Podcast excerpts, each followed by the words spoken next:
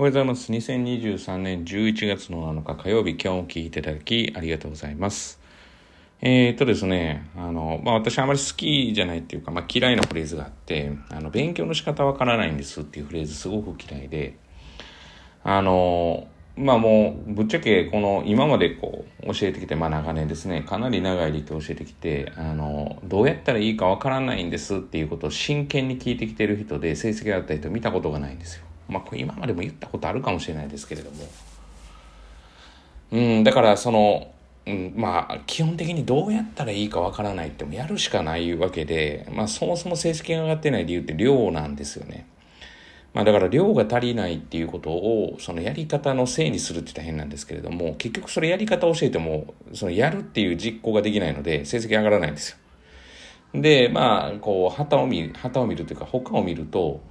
なんかこう、あんまりやってないのに、こう、成績上がってるような感じがするんですね。まあ、それよく元々のポテンシャルって言うんですけど、その人の出発点はあって、まあ、どうすればいいかっていうところの、まあ、力感ですよね。まあ、このぐらい頑張ったらこのぐらい取れるとか、ま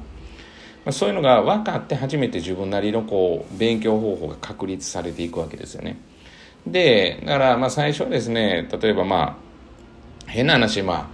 あ、正直点数取れてない人がですね、私たちのこう、まあなんて言ったら指示って変なんですけど、これやってくださいねっていうことを結構子供として取捨選択するんですよ。まあこの話よくするんですけど、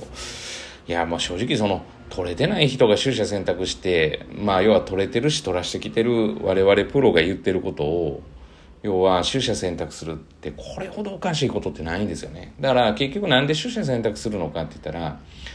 まあいろんな理由はあるんです。例えば、その、まあ、やって本当にこれで大丈夫なんだろうかっていうのもあれば、えー、やりたくないから、まあ、その中で取捨選択するっていうのもあれば、まあ、様々なんですけど、っていうふうに普通に考えたら、あの、私が言ってることを全部、私たちが言ってることを全部やってもらったら、それは当然成績上がるようになってるんですよ。しかもそんな無理な要望は言ってないわけですよ。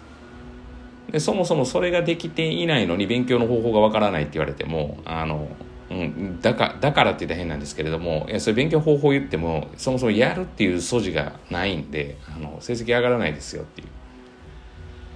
だからまあいろんな人を見たらやってなくて上がってるように見えるんですけど、まあ、そのあたりもこうまあなんて言ったらいいんですかね点数取りたいと思ってやってるから情報は全部入ってくるしやっぱ上げたいと思う人じゃないと情報入ってこないですよね。うん、450点絶対取るんだっていう気持ちでやったりとかっていう人は学校の先生が言ってるテストここ出るよっていうことも耳に入るしでもそれを思ってなかったらもう要は同じこと聞いてても右から左ですよねそもそも言ってたっけみたいなそこで差が出るんですよねだから聞いてる聞いてないって言っても、まあ、人って集中力の問題もあるのでやっぱり取りたいって気持ちがそれを可能にするっていうところがあるので。まあ、取りたいって気持ちとあたりをやることです。そしたら、えー、取捨選択せずに、要はやっていくと自分なりの勉強方法が確立します。特に中2のですね、今年の5月ぐらいから入った子なんかは、まあ、取捨選択せずにやって、今結構取捨選択し始めてますよね。で、成績上がってますよね。言われたことはやっぱ愚直にやるっていうことが、まあ、何よりも大事なことで、まあ、それをですね、勉強の方法がわからないなんて言って、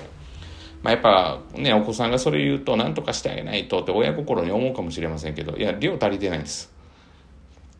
大半は。だし、本当にどうしたらいいかっていう、その、なんて言ってるんですかね、このトップ層でのせめぎ合いで、要はやってる勉強どうしたらいいですかっていう場合は、まあ、さ、ごく稀にあります。やっぱ本当に困っててやってるんだけど取れないっていう。はい。でも、まあ、大体はやってるんだけれども、やってるの量が足りてないっていうことがほとんどです。っていうふうに見ていただくと、正しく見れるんじゃないかな、見られるんじゃないかなっていうふうには思います。まあ、っていうわけで、まあ私の前では勉強の方がわからないって子供たちはほぼ言わないですね。あんま好きじゃないというか、いや、本当に本気で考えたっていう話なんで、まあその前にやってみたっていう話なんで、それがいいか悪いかなんてやってみないとわかんないんだから、つべこべ言わずにです。はい、あれやったら効果。あと、これやったら成績上がりますかっていう人も成績上がらないです。いや、まあ、とりあえずやってみないとわかんないわけですから、やってみることです、徹底して。しかもそれは徹底してやってみることです。はい。まあ、ただただワークやってるだけで空伸びないです。まあまあ、それが方法だって言うんだったら、もうそれはもう下のレベルですよね。うん、下のレベルっていうのはそもそも全然考えられてないですよね。でもまあ実際いらっしゃいます、それはたくさん。今言ったようなこと、ワークのやり方っていうか、もうただ問題解いてるだけ。面白いですね。ただ問題解いてるだけで同じ問題パーンっていうふうにすぐやったページの問題パーンってもう一回渡したら同じとこずっと間違えるんですよ。まあ、それって意味ないよねっていうことって、まあ正直気づかないとダメですよね。うん。まあ当然こう気づかせるように話はしたりしますけれども。だからまあ結局、まあ、量が足りてないというのと意識が足りてないとですね、450取りたいと思ってやってたら、もう見えるものが変わってきますから。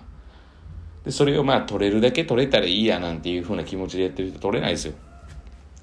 絶対取れないです。必要な情報も入ってこないし、勉強しててもその分の、要は同じ勉強しててもその分の身となるものが少なくなるんで。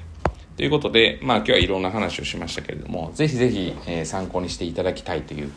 私は切から願う。高い意識を持つこと。で、本気でそれを目指すことと、